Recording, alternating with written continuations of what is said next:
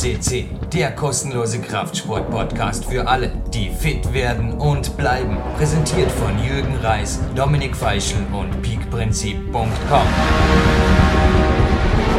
Jürgen Reis begrüßt euch live von Tape und PowerQuest CC ist heute wieder mal der weltweit größte Klettersport-Podcast und mich freut es, zu diesem Auftakt-Wochenende der IFSC, yep, der Lead Kletter Weltcup 2016 ist jetzt eröffnet. Also könnt ihr euch direkt auf der IFSC Homepage bzw. Auf, auf deren YouTube-Channel informieren.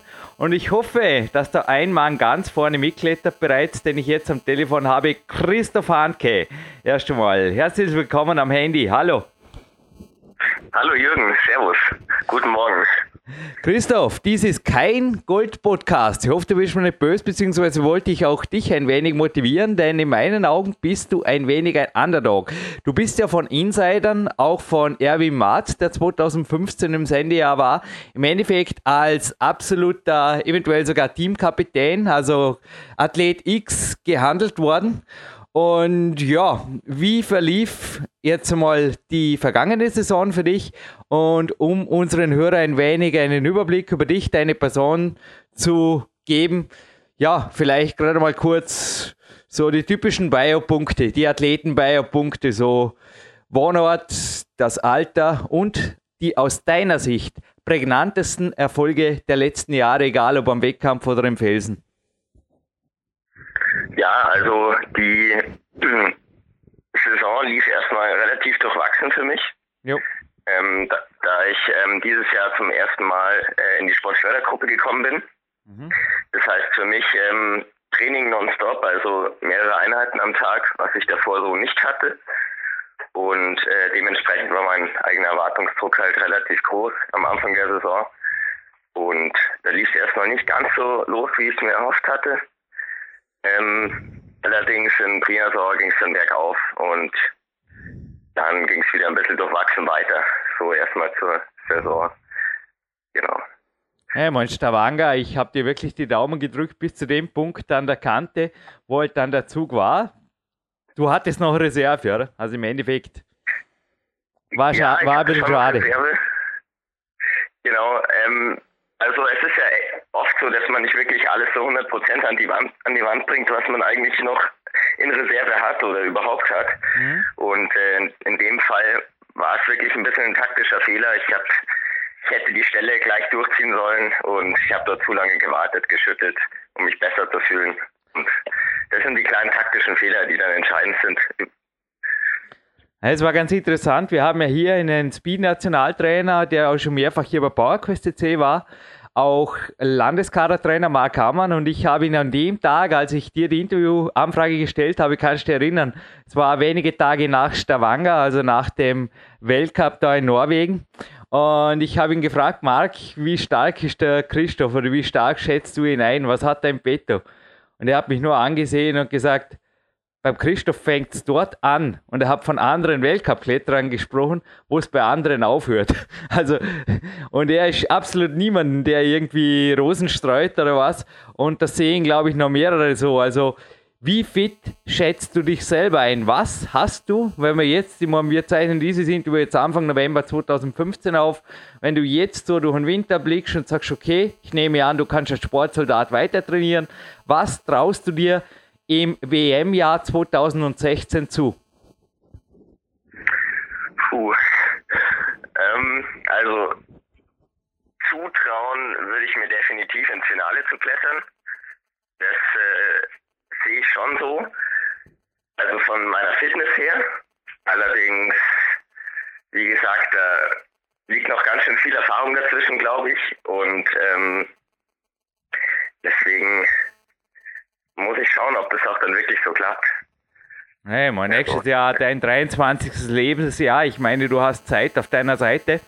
Was sind denn so die Kriterien? Also Sportsoldat sein ist ja in Österreich ganz lieb und nett, aber oft ist ja da doch ein gewisser Druck da, Leistungsdruck. Man muss einfach Leistungen liefern. Und wie schaut es da bei dir aus? Wie sehr fühlst du dich unter Druck? Egal jetzt ob für wie nennt sich das bei euch, Sportförderkompanie oder der Sponsoren, wie schaut das aus? Ähm, ich sage mal so, vom, Druck her geht es eigentlich. Ähm, in der Sportfördergruppe ist es natürlich ein bisschen anders, vor allem weil in der Sportfördergruppe auch in anderen Sportarten wirklich nur Topathleten unterwegs sind. Ähm, und wenn man da nicht irgendwie schon den dritten Weltmeistertitel in der Tasche hat, fühlt sich das schon ein bisschen komisch an, mhm. sage ich mal. Allerdings ähm, geht es wirklich, also die Zugehörigkeit zur Sportfördergruppe geht über den Kaderstatus. Ähm, den habe ich momentan ziemlich sicher. Und von dem her geht es eigentlich mit dem Druck schon. Und unser Trainer momentan macht sehr wenig Druck, was ich gut finde, gerade im Moment, weil man dann wirklich nochmal die Möglichkeit hat, ähm, mit seinem eigenen Druck, sage ich mal, klarzukommen. Dann nehme ich an, du kannst übrigens zum Wohnort, hatte muss noch, sind wir uns, ein bisschen peinliche Frage schon, sind wir uns, also für mich peinlich, je persönlich begegnet, Christoph? Ist nämlich fast unglaublich, weil du wohnst quasi ums Eck hier. Also ums Eck ist untertrieben, aber nicht wirklich weit weg, habe ich gesehen. Ja. Also ich wohne in München. Genau. Ja, eben, ja. Haben wir uns je irgendwo getroffen, weil wir haben zum Teil interessanterweise sogar die, dieselben Trainingslagerstätten besucht, also sowohl die Kletterhalle von Erwin Marz in, in, Stuttgart war dabei. Dann habe ich gesehen, du hast genauso wie ich ab und zu in Imsch gefroren, am Turm draußen und ja, ist ganz interessant. Aber wir sind uns bisher noch nie persönlich begegnet. Korrigier mich. Ähm, ich glaube nicht. Ich glaube, wir haben uns vielleicht mal auf einem Dreilände-Wettkampf gesehen in Dornbirn. Das kann sein, ja. Das war, glaube ich, vor zwei Jahren oder drei Jahren. Mhm. Da sind wir uns mal ganz kurz über den Weg gelaufen, genau. Nee. Aber ansonsten denke ich fast nicht, nein. Nee, weil es muss ja ziemlich einiges passiert sein. Ich habe dich auf Bildern kaum mehr wiedererkannt. Du bist also gewaltig ein Athlet geworden und ich nehme an, es ist auch 2015, 16 jetzt im Winter wieder vorgesehen, dass du ja, auf wie viele Kilometer willst du dieses Mal kommen? 20.000 und äh, 20 Einheiten pro Woche oder ne, 14 Trainingseinheiten die Woche. Das ist natürlich interessant. Und für alle, die jetzt deinen Blog nicht kennen, du hast eine Homepage, also einfach Christoph Handke Athlet eingeben. Da kommt man am ähm, einfachsten auf den WordPress-Blog von Christoph, wo er sehr regelmäßig postet. Aber wie schaut das aus? Was muss man sich vorstellen unter 14 oder noch mehr Einheiten pro Woche. Kannst du gerne Zeit lassen für die Antwort. Ich nehme an, es wird nicht in drei Sätzen zu beantworten sein, was da abgeht in einer Profisportwoche Nähe München. Also ähm, genau, grundsätzlich kommt es natürlich immer darauf an, in was für einer Phase ich mich gerade befinde vom Training. Also natürlich jetzt direkt vor einem Weltcup-Start ähm, mache ich natürlich keine 14 Einheiten pro Woche. Ähm, da fahre ich natürlich ein bisschen runter die 14 Einheiten beziehen sich meistens so ein bisschen auf die Vorbereitung im Jahr. Also wenn ich viel Grundlage schaffe.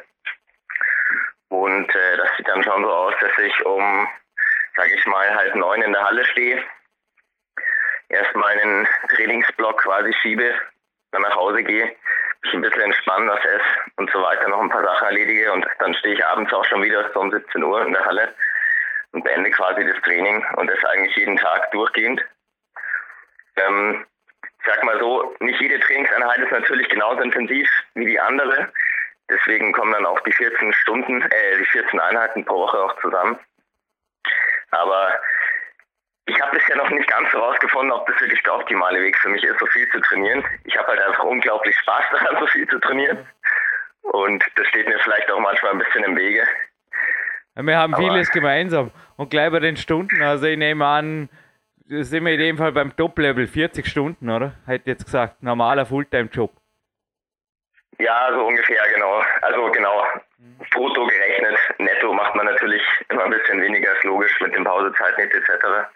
Und wie zwingen, genau. wie muss man sich jetzt das Training vorstellen? Jetzt ein konkretes Beispiel, es geht um dich, kannst du vielleicht nachvollziehen. Ich habe mir gestern beim Bouldern äh, ja, in der Hälfte der Einheit ein kleines Cut zugezogen, war nicht schlimm.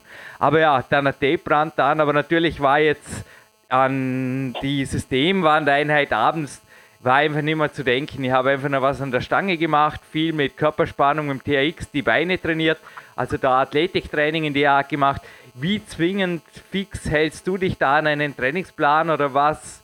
Wie gesagt, weil wir sprechen ja hier von Qualität. Es geht ja beim Klettern nicht darum, wie ein Triathlet, sorry, keinem Triathlet hier nahe zu treten zu wollen, aber habe keine Ahnung von dem Sport, aber es ist primär ein Qualitäts- und nicht ein Quantitätstrainingsbasierender Sport, glaube ich, kann man so sagen, oder? Ja, also das sehe ich genauso. Der Punkt ist also, für mich ist das Training schon relativ zwingend, was auf dem Plan steht. Ähm, ich habe mir zum Teil bestimmte Trainingsreize so ganz gezielt äh, in, in Wochen voraus geplant. Also die bauen ein bisschen aufeinander aus und wenn dann quasi ein Reiz ausfallen sollte an einem Tag, wäre das nicht so optimal. Deswegen versuche ich auf Drücke und Brechen auch manchmal den Reiz durchzuziehen. Allerdings hast du recht, wenn es manchmal gar nicht geht, dann muss auch einfach mal eine Pause her, weil das Klettern lebt von der Qualität, das stimmt schon.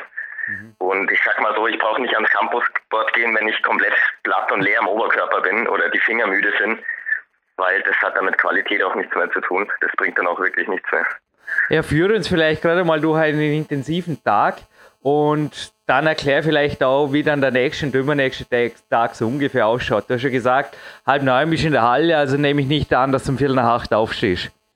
Genau, also ich stehe in der Regel so um 7.30 Uhr auf mhm. und ähm, frühstücke dann auch direkt. Also für mich ist das Frühstück relativ wichtig, jo. weil das ist so der Energieträger für die ersten Einheiten. Mhm. Und ähm, dann mache ich mich eigentlich schon direkt auf den Weg in die Halle. Das braucht natürlich auch ein bisschen Zeit. Kann das Frühstück auch wieder ein bisschen sacken, sage ich mal. Und ähm, genau, dann stehe ich um quasi halb neun in der Halle. Wärme mich erstmal auf. Das dauert natürlich auch seine Zeit. Da bin ich schon mal gut eine Stunde beschäftigt. Vor allem, ich bin nicht so wirklich der Morgenmensch. Ich zwinge mich da schon jeden Tag dazu, sage ich mal. Mhm. Und deswegen brauche ich da auch meine Zeit, um auf die Gänge zu kommen. Ja, dann ähm, nehmen wir mal so einen typischen, so einen Grundlagentag. Also wenn ich wirklich viel trainiere, dann fängt es halt an, dass ich äh, nach dem Aufwärmen gehe ich quasi erstmal direkt in die in die Boulderwand und ähm, mache dort erstmal 15 Züge Boulder quasi, also nach System. Es kommt immer darauf an, was ich gerade trainieren will auch. genau. Die werden dann erstmal absolviert und ähm, dabei versuche ich natürlich auch die Qualität relativ hoch zu halten dabei, mhm. was immer schwierig ist, wenn man auch so eine gewisse Masse fahren will. Das beißt sich immer gegenseitig ein bisschen. Ja, dann geht's weiter. Ähm, nach einer Pause geht's erstmal ins Krafttraining. Ich, das mache ich immer in der Früh, sage ich mal. Und Kraft ist für mich persönlich ziemlich wichtig. Also du machst mehrere, sorry, wenn ich kurz hinterfrage, du machst ja mehrere Blöcke vom Bouldern, die je nach Periode unterschiedlich lang sind und dazwischen vollständige Pausen und das wiederholst, solange die Qualität hoch ist. Kann man das jetzt ungefähr so resümieren oder korrigiere mich, wenn ich da was Falsches sage? Nee, genau, das ist schon richtig so. Ja. Wie lang geht die Boulder-Einheit? Genau. Was, was hat man da? Halb neun bis halb elf, halb zwölf? Oder gib uns ein bisschen ein Spektrum. Ja, ich sage mal, ähm, das wären schon so zwei Stunden, wird ja. das schon dauern insgesamt. Ja. Ähm, dann sind wir schon so bei äh, halb zwölf unterwegs. Gut, und dann gibt es noch kein Mittagessen, weil das Frühstück hält hoffentlich einer an und dann geht es ins Krafttraining. Was steht da an? Genau, dann geht es ins Krafttraining, genau. Ja, das Krafttraining, wie gesagt, ist für mich persönlich wichtig. Ich bin relativ kleiner Kletterer und habe oft das Gefühl, dass die Züge sehr weit weg sind für mich. Hey, das ist gerade ein guter Punkt. Ähm, Wenn ich dir kurz dazwischen, sorry, Funke, wie groß, wie schwer derzeit? Weil das werden sich viele fragen, die deine Bilder sehen, weil du bist im Gegensatz zu manchen Leichtgewichten, ich komme noch dazu, du bist overall trained, auch die Beine, also es gibt da einige Bilder für dich, du bist einer der wenigen Kletterer, die die Beine nicht verstecken. ja, man sieht da, dass also ein gesamt austrainierter Athlet ist, auch der Körperkern, da ist auch ein bisschen Gewicht dran, das bewegt werden darf. Wie groß, wie schwer derzeit? Also ich bin ähm, so gute 1,67 groß. Hm? Das steht äh, zumindest in meinem Pass. Wahrscheinlich bin ich zwei Zentimeter kleiner noch. Und ähm, wieg in der Wettkampfsaison wiege ich so um die 58 Kilo. Mhm. Und äh, ich sag mal so, im Winter wären das dann schon nochmal 5 Kilo mehr. Also dann bin ich auf 63 Kilo ungefähr. Du hast Krafttraining, pure Muskeln und damit wären wir wieder beim Krafttraining und du darfst natürlich weiter ausführen. Danke, sorry für den kurzen Zwischending, aber dann haben wir einiges gleich über einen, über einen Kamm oder zwei Fliegen mit einer Klatsche gelöst, oder? Danke. Alles klar. Genau, gehen wir zum Krafttraining. Das kommt natürlich auch immer darauf an, was habe ich davor gemacht. Ich meine, wenn ich jetzt eine äh, IK-Übung am Campusboard äh, absolvieren will, dann kann ich davor natürlich nicht trainieren, da muss ich perfekt ausgeruht sein. Nehmen wir mal an, ich habe davor viel gebouldert, Sätze gemacht Dann kommt da eine Art Maximalkrafttraining am Campussport. Und es sieht äh, so aus, dass ich block dann meistens, versuche ich relativ weit weg zu blocken. Wie gesagt, für mich sind die Griffe auch weit weg. Ähm, dort liegen meine Serien zum Teil, es kommt wie gesagt auch immer wieder drauf an, manchmal mache ich relativ kurz die Serienzahl, die Qualität halt extrem hoch und auch kleiner die Griffe und so weiter, der Abstand. Ähm, es kann aber auch sein, dass ich wirklich so Hammer-Serien mache, dann mache ich wirklich sechs Serien und block mich da im Campusboard hoch mhm. an einer Übung. Dann, ähm, also da ist ganz viel Hangeln drin, Springen. Momentan probiere ich mich gerade an so einem kleinen Springprojekt. Mhm. Quasi das einarmige Schnappen an Leisten am Campusboard hoch. Cool. Das ist, äh, genau, ich setze mir dann immer so gewisse Trainingsaufgaben, um dann wirklich das Maximum rausholen zu können. Ja, es genau. war aber ganz Und interessant. Also ich darf dich jetzt auch gerne bitten, ein wenig Werbung zu machen für die Leute, die, glaube ich, diese super Videos produzieren. Ich habe bei dir bei Facebook ein bisschen runtergescrollt und ein Campusboard-Video entdeckt, wo man ein Warm-up sieht. Man sieht in einer Minute 30 extrem viel. Ein Warm-up, einige Campusboard-Sätze, dann auch wieder ein Cooldown. Und ja, es fiel mir ja, irgendwo nicht schwer, das irgendwie zu vergleichen mit dem allseits bekannten Jan Heuer Video und habe mir nur gedacht, also vor dir habe ich jetzt auch sehr, sehr viel Respekt am Campus-Sport. Du bist garantiert der Ex-Stärker wie ich, könnte man vorstellen. Aber Jan Heuer ist für mich eine ganz andere Dimension. Inwiefern, also du machst dich da irgendwo nahbar, beziehungsweise du bist ein League-Kletterer. Deine Campus-Sport-Sätze schauen also technisch sehr, sehr sauber aus. Sie haben mir am ersten ein bisschen erinnert an die Trainingsvideos des Sean McCalls. Da ist absolute technische Präzision drin. Und ja, beim Jan, da sieht man einfach die rohe Power, das macht auch Spaß. Und ja, ich meine, wenn er sich nicht wehtut dabei, ist es ihm gegönnt. Für mich wäre das der Overkill. Wie, also kann man sich so circa die Intensität eines Krafttrainings am Campusboard jetzt vorstellen, zum Beispiel auch nach dem Bouldern? Ähm, ja, also das ist, man sagt ja immer, ähm, nicht äh, platt ans Campusboard gehen. Mhm. Ähm, ich sag mal, ich sehe das persönlich ein bisschen anders. Ich gehe natürlich nicht komplett im geschwächten Zustand ans Campusboard. Aber wenn ich jetzt eine schwere Tour kletter und 40 Züge gemacht habe und da kommt eben ein Schnapp an eine kleine Leiste, dann muss ich den da ausmachen. Von dem her macht es für mich schon Sinn, nach einer Bouldereinheit oder nach anderen Einheiten nochmal ans Campus zu gehen mhm. und gewisse Reize zu setzen. Und äh, ja, dementsprechend, also über die Jahre Training jetzt schon am Campusboard ist meine Qualität danach im Training am, am Campusboard, sage ich mal, noch halbwegs hoch, dass ich da vernünftig was machen kann. So viel dann auch zur Intensität. Mhm. Und äh, ich sehe das Campusboard als großes Trainingsgerät mit breitem Spektrum. Also man kann dort auch wirklich Kraft-Ausdauer trainieren. Man kann sich ja endlos platt hangeln. Man kann aber auch wirklich im absoluten Maximalkraft-Schnellkraftreiz einen Reiz setzen. Also da ist wirklich viel Spielraum gegeben. Du platt ans Campusport, glaube ich, gilt nach wie vor, aber einigermaßen frisch ans Campusport. Da hat sich also die Trainingslehre auch gewaltig geändert über die Jahre. Und ja, bei den Jahren, es war ganz interessant, in dem Jahr, als du geboren wurdest, habe ich angefangen zu klettern. interessant, ha? Dente Passati oder irgendwas hat mir ein fitter Rentner mal kürzlich beigebracht, so quasi die Zeit geht vorbei. Nee, bei dir stehen auf jeden Fall sehr, sehr viele Jahre bevor, aber vielleicht Spannung hat den Bogen ein Stück zurück. Von Adam Ondra weiß man ja auch inzwischen, dass er zum Beispiel bis 14, 15 überhaupt nicht ans Campusboard gegangen ist, davor nur geklettert ist. Beim Chris Sharma war es halt irgendwie eine Kletterhalle, wo er die Tage statt in der Schule verbracht hat. Und wie war bei dir der Start? Also auch in der Kletterhalle aufgewachsen und statt der G-Schule eine kleine Boulderwand bekommen mit zwei Jahren oder wie ging das los? Oder vielleicht schon das Campusboard mit fünf? Ah, ich sag mal so, ähm, ich bin als kleines Kind bin ich quasi ähm, zur Leichtathletik gekommen und ähm, habe dort erstmal angefangen mit einem Kumpel, der war relativ gut unterwegs, habe ich da angefangen wirklich hart zu trainieren weil irgendwie hat es mir halt einfach Spaß gemacht. Und dann hatte ich nach weniger Zeit schon äh, eine kleine Überlastung in der Lunge, weil ich in der Kälte so wahnsinnig viel gerannt bin.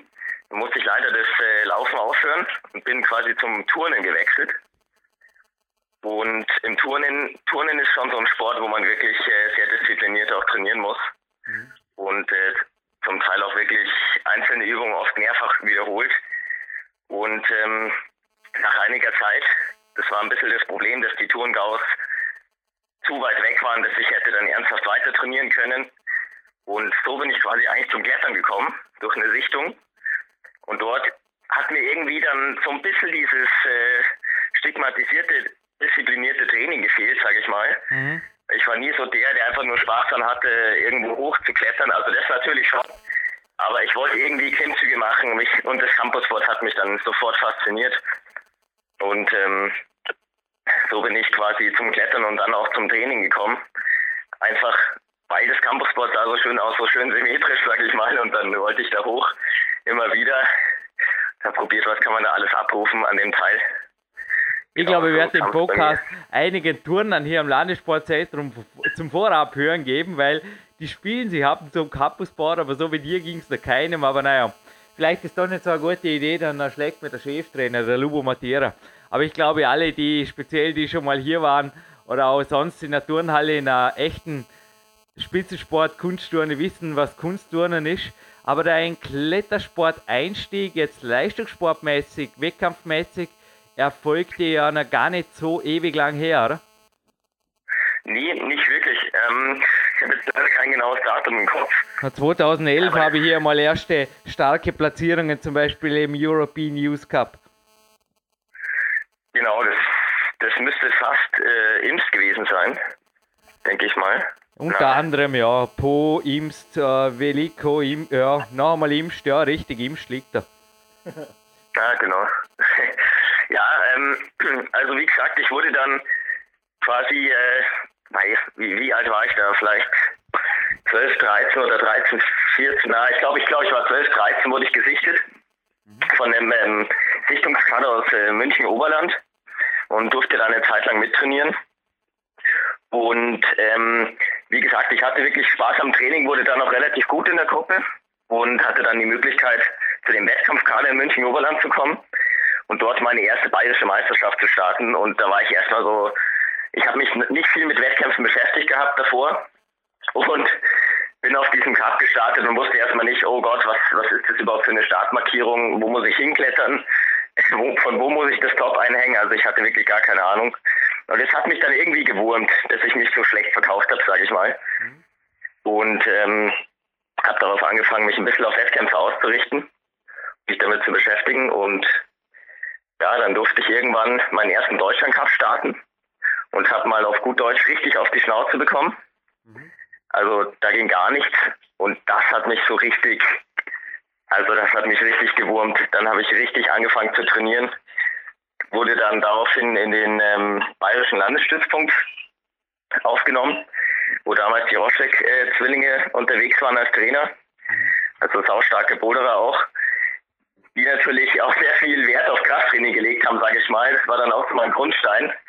Und dort habe ich mich wirklich absolut auftrainiert. Also da konnte ich dann damals mit 13, 14 meine ersten einarmigen Klimmzüge ziehen. Das war überhaupt kein Problem. Und ähm, ja, dann ging es in den Deutschland Cups schon besser. Das war auch schon ein Jahr später sozusagen. Und dann bin ich, glaube ich, zwei Jahre bei den Deutschland Cups noch mitgeklettert, bis ich 14 war wurde dann mit 14 in die Jugendnationalmannschaft schon aufgenommen. Mhm. Genau. Und hatte dann die Möglichkeit, quasi bei den UICs zu starten und dort fast schon wieder das gleiche Spiel. Ich habe dort erstmal wirklich auf die Schnauze bekommen bei den UICs und habe dann angefangen, mich wieder ernsthaft damit zu beschäftigen und dann wurde es auch wieder besser.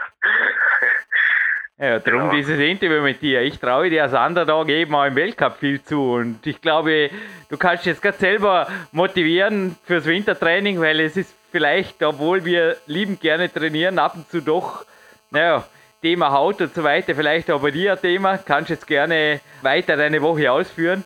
Aber die Trainingswoche, also wir sind jetzt ja beim Campus-Training stehen geblieben. Sorry, wenn ich da rumspringe, aber, oder zurückspringe, besser gesagt, und ich da wiederhole.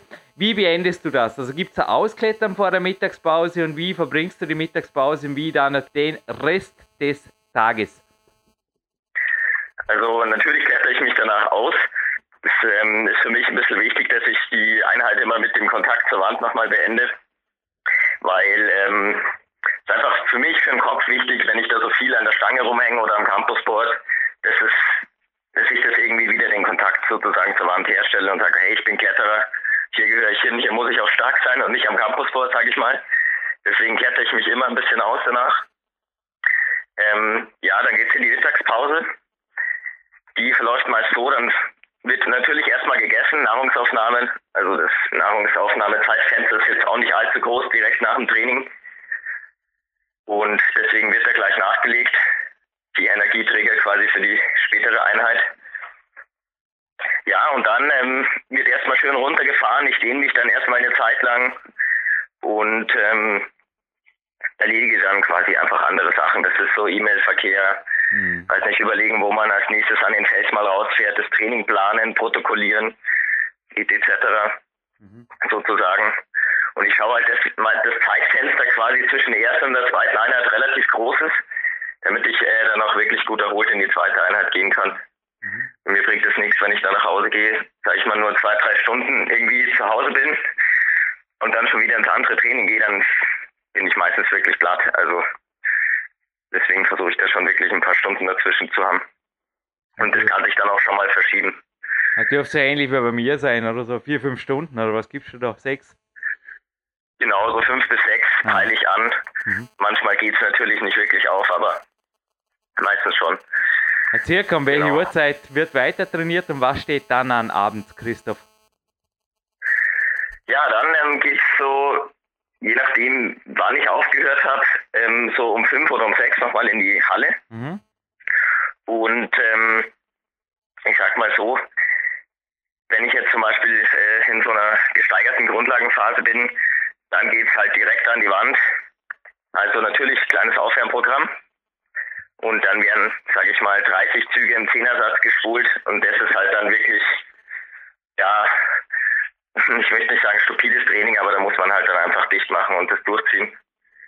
Deswegen bin ich dann auch meistens froh, wenn abends keine Leute mehr in der Halle sind oder in der, in der Boulderwand, die mich da irgendwie stören können, damit ich mich da konzentrieren kann.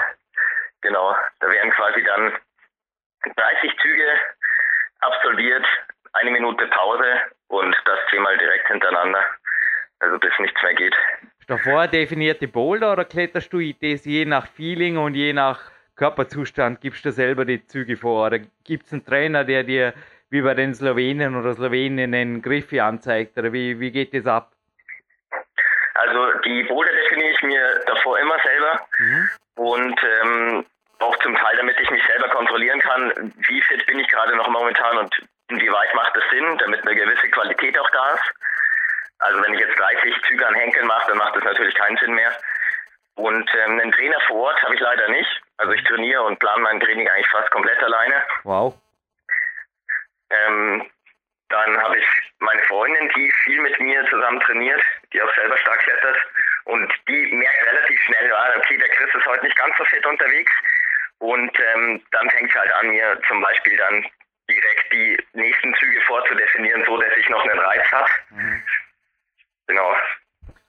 So sieht es aus. Oder besser zu regenerieren. Ja, wie verläuft, also wie lang wird dann trainiert? Sind, waren jetzt mit Einklettern, ja, Intervalltraining, ich weiß nicht, machst du einen zweiten Intervallsatz oder wie verläuft es? Wie lange bist du circa in der Halle abends noch? Acht, neun?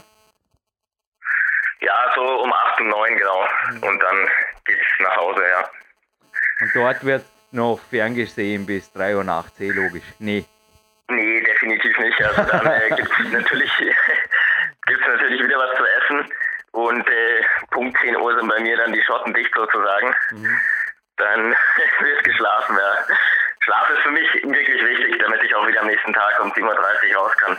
Also ja, die Mittagspause, ich weiß nicht, machst du autogenes Training, Mentaltraining, irgendwie was in die Richtung, Powernaps oder wie das heißt, mittags. Also für mich ist das total Gold wert. Einfach die Füße hochlagern und einfach zum Teil spüren, wie der Körper wieder auch mental, also die Highlights vom Vormittag fahren kann. Machst du sowas in der Mittagspause? Hm, eigentlich nicht. Also ich sag mal so, das Dehnen, ich praktiziere das Dehnen quasi nicht einfach nur so, dass ich mich dann irgendwelche Stellungen verrenke, um beweglicher zu sein, sondern ich lasse mir da wirklich Zeit und atme da auch ein bisschen in die Bewegungen rein. Das ist für mich vielleicht auch so ein bisschen so ein kleines Mentaltraining mhm. nebenbei. Mhm. weil das ich meinen Körper quasi. Und genau. Wie hältst du dir den Trainingseifer im Winter aufrecht? Also für mich persönlich sind so Trainingslager, ich meine, egal ob jetzt beim Christian Wenk in Ulm, bei der Einstein-Kletterhalle oder Boulderhalle war es super, beim Erwin im Sommer ohnehin im Climbmax oder Imst, sind für mich so Dinge, die ums Eck liegen. Vielleicht sieht man es eh endlich einmal beim Training auch. Christoph würde mich freuen, aber wie sieht es bei dir aus mit Ausflügen? Wie, oder auch der Fels hast du vorher erwähnt, wobei im Winter ist der Tierraum eher kalt, aber darfst du vom Bundesheer oder, sorry, bei euch heißt es Förderkompanie, darfst du da ins Ausland oder wie hältst du den Trainingseifer frisch? Denn ich kann mir vorstellen, siebenmal pro Woche dasselbe Ding, das knallt auch den härtesten Kopf irgendwann durch oder bist du da anders gestrickt? Nee, definitiv. Also irgendwann ist dann auch äh, am Ende. Vor allem jetzt äh, kommt ja auch der letzte Weltcup dann in Kram. Ja. Ich freue mich ehrlich gesagt äh, auch mal wirklich drauf, mir dann mal einen fetten Burger reinzufahren danach. Nachdem ich jetzt die ganze Woche nur gefastet habe sozusagen. Mhm. Und ähm, allerdings, ich muss sagen, mit der Trainingsmotivation, ich freue mich eigentlich schon in der Mitte des Jahres schon wieder aufs Wintertraining. Ja. Weil ich liebe einfach Krafttraining. Also ich kann davon fast nicht genug machen. Mhm. Aber ähm, dennoch versuche ich dann wirklich in der Off-Season so oft ans Feld zu kommen, wie es nur geht. Mhm. Weil das motiviert dann schon natürlich. Man tankt noch mehr Energie draußen. Das ist nochmal einfach was anderes. Und wir dürfen auch von der Sportförderkompanie ins Ausland fahren. Mhm. Das ist ähm, kein Problem. Das sollte natürlich dann schon unter den ähm, Aspekt des Trainings fallen. Also wenn ich jetzt nach Spanien fliege und dort am, am, am Meer surfen gehe, dann werden die das sicher nicht so nachvollziehen können, sage ich mal. Aber es ist kein Problem, wenn man jetzt sagt, ja, ähm, Trainingslager zwei Wochen nach Spanien, nach Fiorana und dort wird halt geklettert. So werde ich es auch dieses Jahr machen. Genau. Ich denke, am Ballermann oder in Loretti Mar würden wir uns beide nicht wohlfühlen. Nee, also du, nee. kommen wir gerade vielleicht zur Offseason. Also ich persönlich habe es oft schon versucht, aber ich kann auch der Magnus Mitbö war auch schon mehrfach hier und er hat gesagt, jedes Jahr nimmt das wieder vor einer Woche, zwei nichts zu tun. Er bringt es nicht auf die Reihe. Nach drei, vier Tagen muss er wieder trainieren. wie geht's dir mit Offseason und äh, Übergangsperiode, wie das Zeug heißt? Ja, also das ist bei mir ziemlich ähnlich. Also ich habe dann auch, ich war dann auch schon mal beim beim Skifahren irgendwie mal ein paar Tage und dann habe ich mich ertappt, wie ich an der Klotür irgendwie angefangen Klimmzüge zu machen und mir denke, boah, Mai, ich habe schon wieder zugenommen und jetzt muss ich irgendwie fühle ich mich nicht wirklich fit und der Einarmige geht so langsam. Löten. Okay. So die, die Zustände. Ja.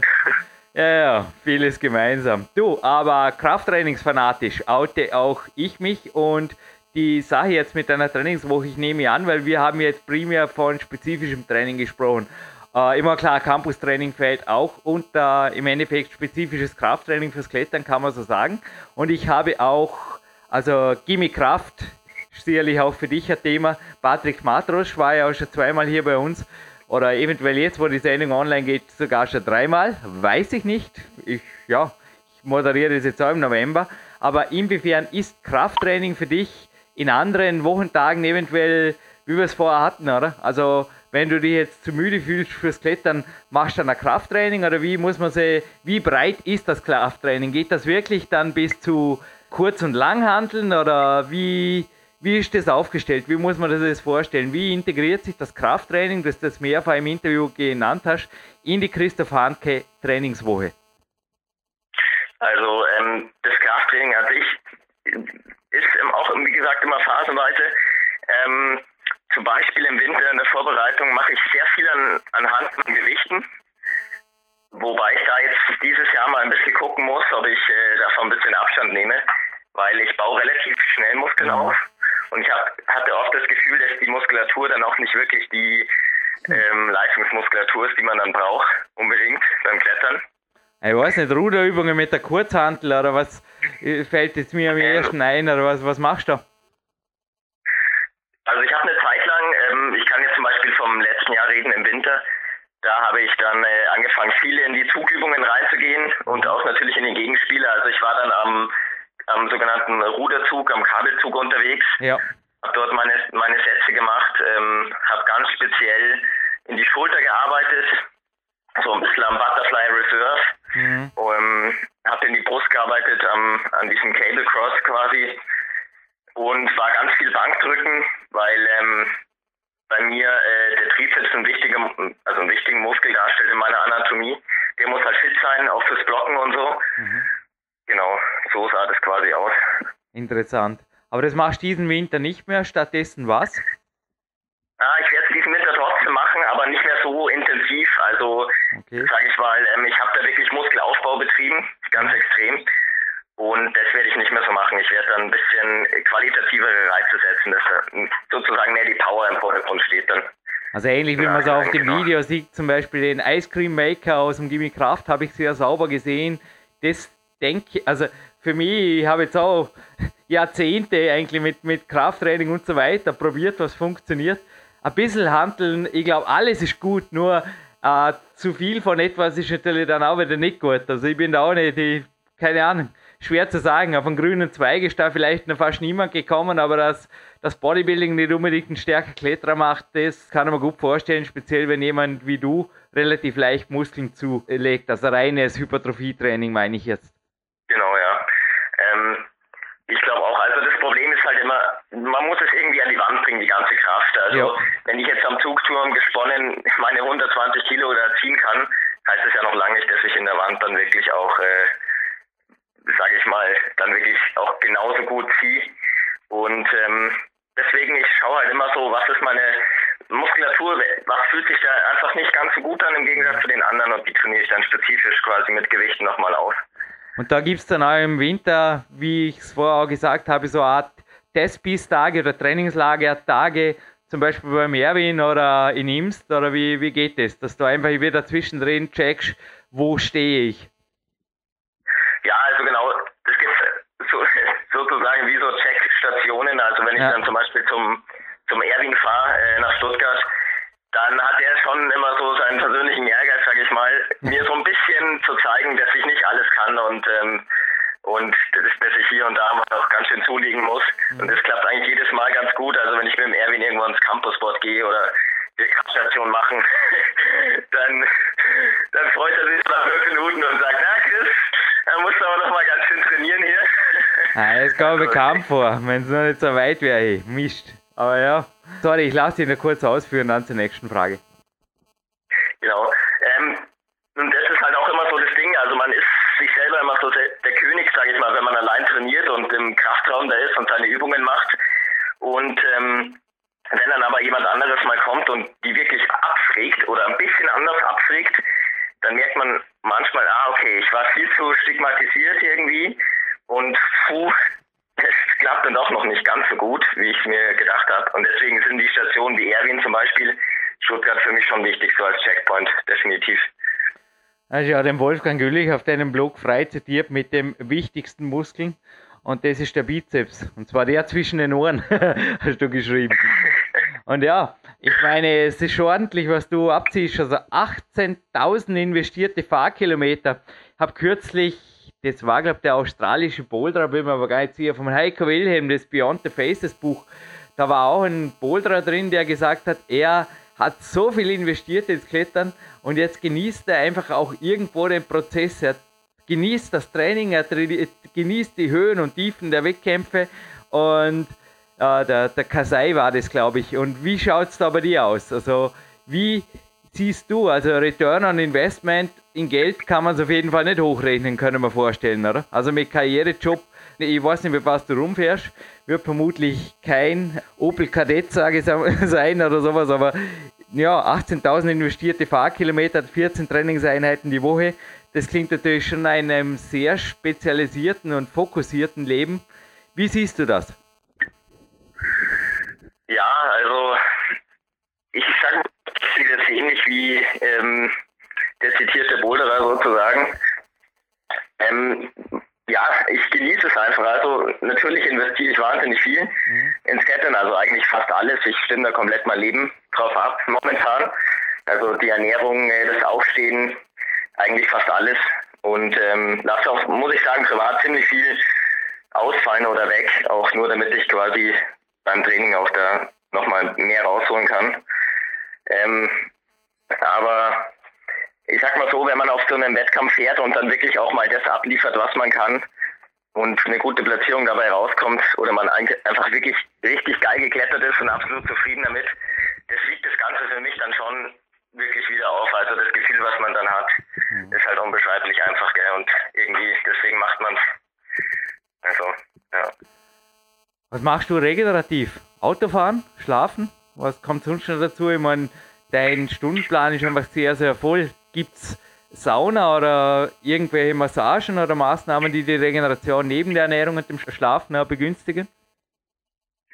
Hm, ich sag mal so, ich gehe viel laufen, ähm, allerdings wirklich äh, sehr langsam und ähm, also joggen. Gemäßigt. Genau, joggen, genau. Mhm. Und das ist für mich so ein bisschen das, die aktive Erholung. Also wenn ich ähm, so in dem ähm, Maße laufen gehe, dann oh, fühle ich mich dann wirklich auch wieder gut erholt. Aber wie machst du denn das jetzt noch? Dein Tag ist ja schon voll, in der Mittagspause oder morgens, oder? Ja, zum Teil wirklich ziemlich in der Früh. Okay. Und ähm, es gibt natürlich auch die, die Phasen, wo ich wirklich nicht 14 Einheiten die Woche quasi trainiere, sondern ich sag jetzt mal Verstehe. vielleicht nur 10 oder 9. Mhm. Und dann äh, kommt das Laufen dann wirklich auch dazu. Wie lange läufst du? Eine Stunde, drei Viertel, 30 Minuten? Was hat sich für dich als Optimum ergeben? Ich laufe da ungefähr eine Dreiviertelstunde und mhm. ähm, auch wirklich in einem Tempo, wo ich mich nicht überanstrenge, also wo ich dann nicht ins Lauftraining sozusagen komme. Das ist äh, immer ganz wichtig, weil ich tendiere oft dazu, zu schnell zu laufen. Und das macht dann Blatt, also das merke ich direkt in der nächsten Einheit. So, okay, irgendwie ist der Saft jetzt weg. Mhm. Genau vieles gemeinsam. Heute auch Morgenlauf zum Biobeck ist derzeit meine Morgenlaufrunde. Wunderschön hier durch die Räume, aber auch ja, halt im Endeffekt schon mit dem Gedanken an Ruhetag und hey, morgen ist wieder Klettertag, so ähnlich, oder? Ja, genau, so ähnlich. Wie viele Ruhetage machst du in einer qualitativen Woche jetzt, wenn es irgendwann einmal in Richtung Krein jetzt geht? Zwei, drei? Ja, genau. Also zum Beispiel vor Gran, das ist, ähm, ich war zum Beispiel, komme gerade eben aus Mitterdorf zurück, genau zu sein, gestern Nacht.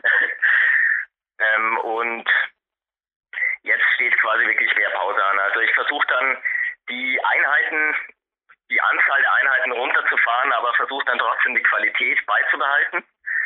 Ähm, früher habe ich das anders gemacht. Ich habe ähm, die Einheiten dann beibehalten vor Wettkämpfen und die Qualität runtergefahren und das hat sich für mich nicht so gut ausgespielt irgendwie. Das hat mich einfach nur irgendwie so ein bisschen schlapp und, und platt gemacht. Diesmal mache ich es andersrum quasi, also seit zwei Jahren jetzt. Und deswegen kommen dann auch mehr Ruhetage hinzu. Heute ist ein kompletter Ruhetag, mal ausnahmsweise. und ähm, jetzt vor Kran mache ich wirklich eine Einheit, dann mache ich wieder einen Ruhetag, dann mache ich wieder eine Einheit, wieder einen Ruhetag. Mhm. Und dann sind es quasi nur noch ein paar Tage und dann steht schon Kranz vor der Tür. Genau. Schau mal, und du hast jetzt mehrfach die Ernährung betont. Also du hast auch gesagt, dass du jetzt vor Kreien eher dich knapp hältst.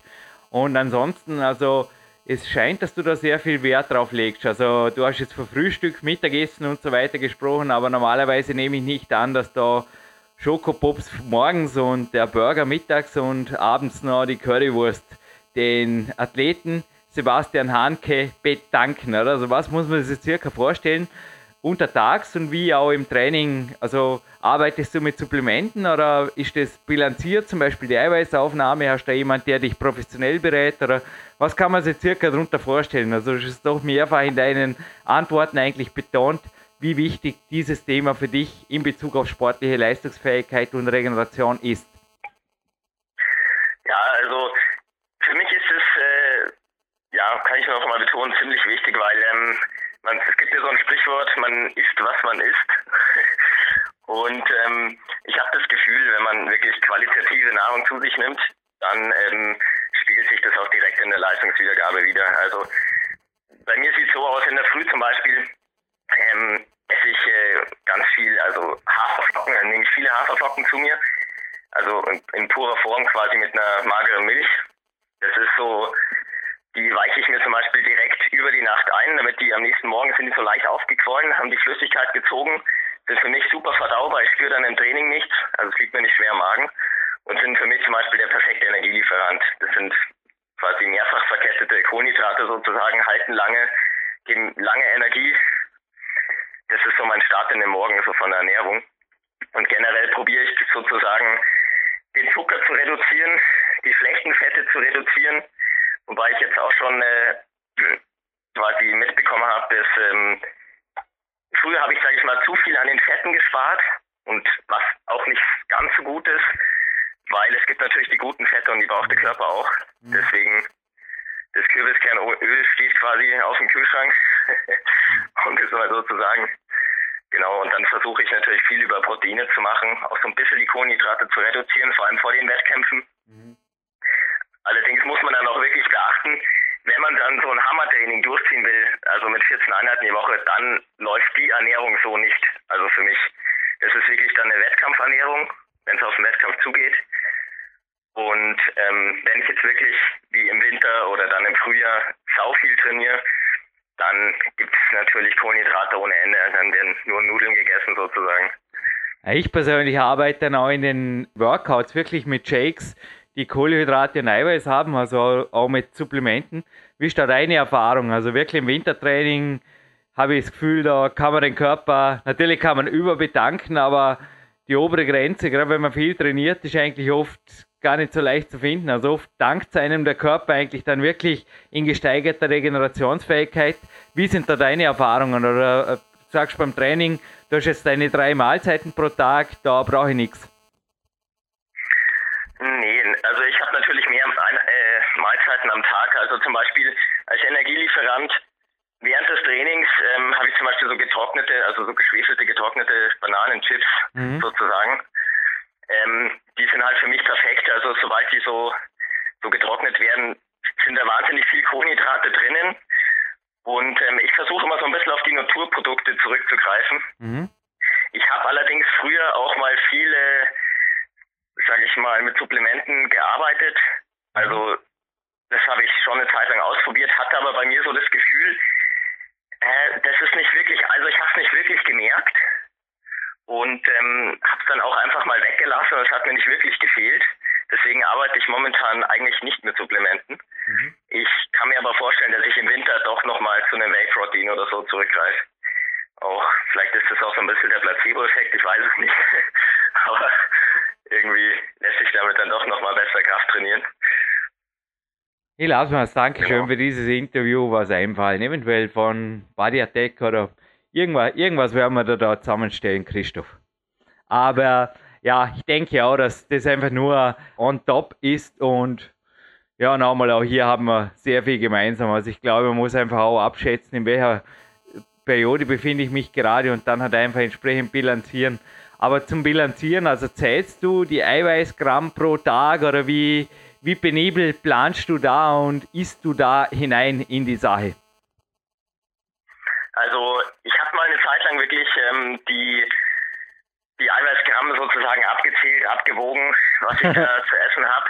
Aber ich muss sagen, mich, mich hat das dann wirklich gestresst, also weil das ist wirklich ein zäher Prozess und dann dann geht man in, äh, in den Supermarkt und dann ist genau das Stückchen Lachs nicht da, was man normalerweise immer isst. Und ähm, das nervt halt dann und ist unglaublich zeitaufwendig. Deswegen habe ich da so ein bisschen das Gefühl jetzt rausbekommen, was esse ich da und ähm, ich sag's mal so, also mein Ziel ist es auch dann nicht, sich abzuhungern sozusagen vor den Wettkämpfen, weil ähm, dann geht mir auch einfach so ein bisschen die, die Lust oder, sag ich mal, die Motivation verloren, weil das ist dann auch nochmal psychisch gesehen nochmal ein anderer Aspekt. Nee, ich versuche wirklich so viel zu essen, dass ich satt bin und halt versuche da das Richtige zu essen. Also wenn ich zum Beispiel abends keine Kohlenhydrate mehr zu mir nehme, sondern wirklich viel Gemüse, Obst und, ähm, und Proteine, dann baue ich da auch nicht unnötige Fettreserven auf sozusagen. Das ist so mein, mein Plan, genau. Ein, Wild, ein regeneratives Wildfleisch gibt es heute, glaube ich, noch bei mir. Bei dir ist aber auch, du hast jetzt Lachs genannt und auch verschiedenste andere Lebensmittel. Hm, heikel bist du nicht, also prinzipiell isst du alles auf Fleisch, kann man das so sagen? Ja, definitiv. Also ich muss sogar zugeben, ich esse relativ viel Fleisch. Hm. Ähm, das mein, mir schmeckt zum einen und zum anderen ist es halt auch zum Teil ein guter Energieträger. Also von Putfleisch über Rindfleisch, mhm. über, über Lachs, wie gesagt. Da gibt es schon gute Sachen. Mhm. Genau. Und ähm, zum Beispiel beim Lachs, meine hat auch gute Öle nochmal dabei. Das ist dann auch schon wichtig. Wie siehst du dich die nächsten Jahre? Kommen wir vielleicht zurück zu den Langfristperspektiven im Wettkampf und auch eventuell danach. Also oder besser gesagt, es liegt jetzt die Klettern vor mir. Und da ist ein Titelthema von Amerika über die mexikanische Kletterprärie bis hin nach Peru. Und du hast vielleicht mitgekriegt, ich nenne jetzt keine Namen, aber es finden sehr junge Rücktritte im Klettern statt. Und du kommst ja aus dem Kunstturnen. Geht da für dich der Trend, auch persönlich, wie siehst du dich? Schon in Richtung Kunsttouren, wo man auch als Mann mit Mitte 20 einfach Farbe bekennen muss und sagt, ja, jetzt werde ich halt Trainer oder irgendwas oder schauen, wo man sonst noch brauchen kann in der Welt. Oder bist du eher auf ein Langfrist-Dasein? Also bei mir Mentalwand Rahmen ist es gerade der Ramon vorbeigehuscht. Es gibt ja mehrere Beweise, dass man mit über 30 beim Weltcup absolut mitklettern kann. Und ja, eventuell auf Felsmotivation. Also wie siehst du dich jetzt langfristig, zukunftsmäßig aufgestellt? Also, ähm, lang, also ich sehe mich definitiv langfristig aufgestellt. Ähm, ich glaube auch wirklich, dass äh, die Leistungsgrenze nicht irgendwann bei 25 oder so endet oder die Leistungsspitze, sondern wie gesagt, auch wie beim Ramon. Also es geht über die Jahre dann, zählt so viel Erfahrung damit rein. Es gibt vielleicht welche, die sind vielleicht auch fitter noch oder schon als der Ramon, was ich jetzt nicht wirklich glaube, aber ich glaube dann, dass der Ramon mit seiner Erfahrung halt dann deswegen auch wirklich dann noch so weit da vorne äh, mitspielen kann. Mhm. Und ähm, deswegen sehe ich mich da eigentlich relativ langfristig aufgestellt. Man ist natürlich gespannt, wie inwieweit sich das Klettern jetzt noch äh, verändert. Also wenn es dann irgendwann zu einem reinen Show-Element wird, wo ähm, mit riesen Doppeldynamos und Run-and-Jumps und was weiß ich, ich glaube, dann sehe ich mich definitiv nicht mehr im Klettersport. Also zumindest beim Liedklettern, weil ähm, das ist für mich dann auch wirklich kein Liedklettern mehr so an sich. Eine super Überleitung. Und zwar vor mir liegt noch eine zweite Zeitschrift, die ich mir bei dir gerne zitieren traue. Und zwar die Men's Fitness ist jetzt in der aktuellen Weihnachtsausgabe erschienen. Und ich habe mir gestern auch gedacht, boah, 50 Dinge, die jeder Mann können sollte. Und ich bin schon bei den ersten drei zum Teil sauber ausgestiegen, weil Fußballer war ich einfach noch nie. Und ein Holzhacken-Weltmeister wäre ich auch nicht schlagen können. Ähnlich schaut es bei mir aus, keine Ahnung, ein sauberer Drive, ein Slam Dunk, was muss man denn noch alles können? Aufstehen auf dem Surfbrett, ja, Klickpedal fahren könnte ihn aus der Jugend vermuten, ja, kann ich sicher noch, habe ich sogar da. Allerdings Sprünge mit dem Mountainbike, weiß ich jetzt nicht, wie multisportiv, du hast es vorher gesagt, also gerade im Bouldern ist es natürlich wirklich so, dass man eher fragen muss, was muss man nicht können, oder? Also da kann vermutlich selbst K-Pop äh, fahren. Aller Udo Neumann kann auf jeden Fall was bringen fürs Bouldern. Aber wie siehst du dich? Also wie breit bist du wirklich aufgestellt? Du bist ja durchs Kunstturnen, eine gewisse Bewegungsschule hast du auf jeden Fall mitgekriegt in jungen Jahren, auch durch die Leichtathletik. Aber wie sehr weil es ist ja an sich logisch, wenn du wirklich jetzt der Overall-Champion wärst, würdest du ja auch bouldern, oder? Erlaub mir diese ein wenig kritische Frage. Ja, natürlich. Ähm, ich sag mal so, ich, äh, es, es, man munkelt ja, dass man quasi, also wenn das Klettern olympisch wird, dass eine reine Overall-Wertung entstehen sollte. Bitte korrigiere mich, wenn ich da falsch liege. Keine Ahnung, wird ähm, erst nächstes Jahr entschieden. Wissen wir beide noch nicht, auch jetzt noch nicht, wo der Podcast online geht. Aber es wird langsam spannend. Ich glaube, im August oder im Juli fällt die Entscheidung. Genau. Und ähm, in dem Fall, ähm, also sehe ich mich dann natürlich schon ähm, auch bereit dazu, auch fürs äh, Speedklettern zu trainieren und auch fürs Bouldern. Also ähm, das Klettern an sich möchte ich da gar nicht so stigmatisiert nur aufs Speedklettern betreiben. Das ist natürlich meine Königs Königsdisziplin, ähm, aber mir macht, wie gesagt, das Trainieren Spaß. Ich habe auch kein Problem damit, eine Speedwand mehrmals hochzusetzen oder mich mit dem Bouldern zu beschäftigen. Also. Aber der Rückwärtssalto genau. jetzt vor dem Bouldern und so Späße, also wie overall athletisch, Superman-mäßig aufgestellt bist du? Relativ breit, oder wie würdest du da einschätzen? Na, mal die 50 Tests, die sind wirklich, da muss man Mischung aus Kampfsportler, Fußballer, Marathonläufer und Radfahrer, der Billard spielt sein, habe ich so eben erkannt. wie siehst du dich da? Speerwurf kann man auch noch, ja, okay, das hast du vielleicht sogar mal gemacht. Ja, also ähm, ich bin jetzt nicht, äh, glaube ich, so der typische reine Kletterer.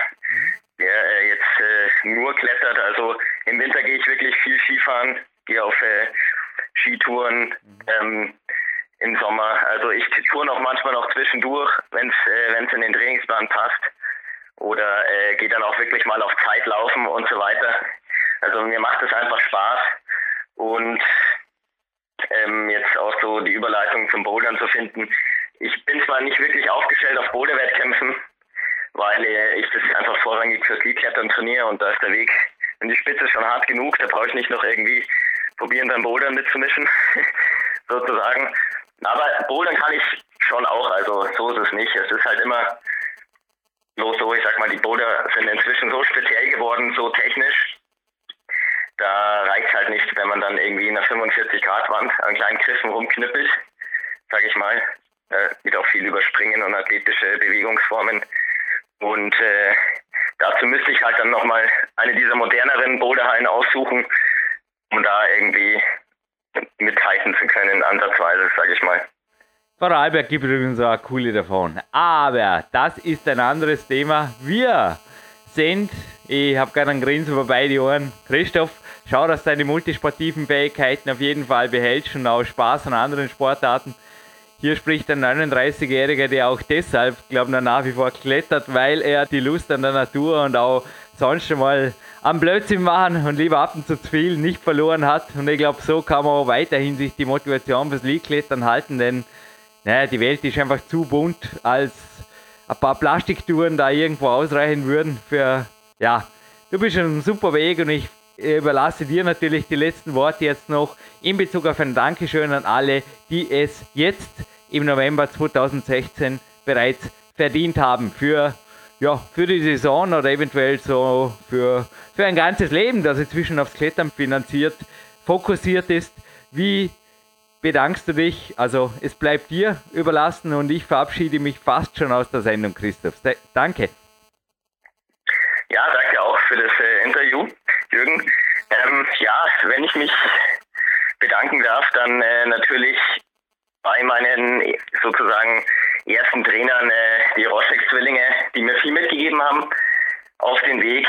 Ähm, dann muss ich mich natürlich auch beim Bernd Bachfischer bedanken, der wirklich auch viel Training mit mir plant und äh, mich an ganz neue Sachen rangeführt hat, was das Krafttraining betrifft. Und da will ich natürlich auch nicht den Erwin Marx außer Acht lassen, bei dem ich auch oft zu Gast bin und ähm, der mir immer wieder gute kleine Trainingsreize zuschiebt. Ja, und natürlich an meine Eltern, die mir es auch ermöglicht haben, in meiner Garage eine super top kleine Trainingshölle errichten zu lassen. Genau. Vieles gemeinsam, aber die größten Mentoren, glaube ich, sind oft die Eltern oder die einfach den Weg ermöglichen.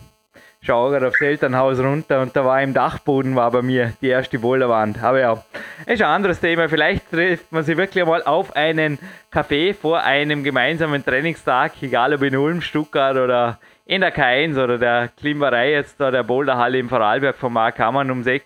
Ich bedanke mich für jede deiner Minuten und wünsche dir jetzt schon viel Erfolg für Krein. Und ja, bezüglich der Geschenkspost, lass dich überraschen. Ich glaube, meine Big Days DVD schauen wir nicht, oder, Chris? Nochmal? Meine, meine DVD, die Big Days hast du auch noch nicht, glaube ich, oder? Nein, nein, habe ich noch nicht. Gut, okay, äh, ich sollte in einen Keller heute, dort ist das Lager. Ich werde was für dich rausfischen und ja, noch einmal, bedanke mich jetzt schon für jede deiner Minuten und wünsche dir viel Erfolg für viele, viele, viele, viele Jahre, wenn nicht Jahrzehnte im Weltcup bei Olympia oder wo auch immer. Danke. Ja, vielen Dank auch nochmal, Jürgen. War mir ein Vergnügen.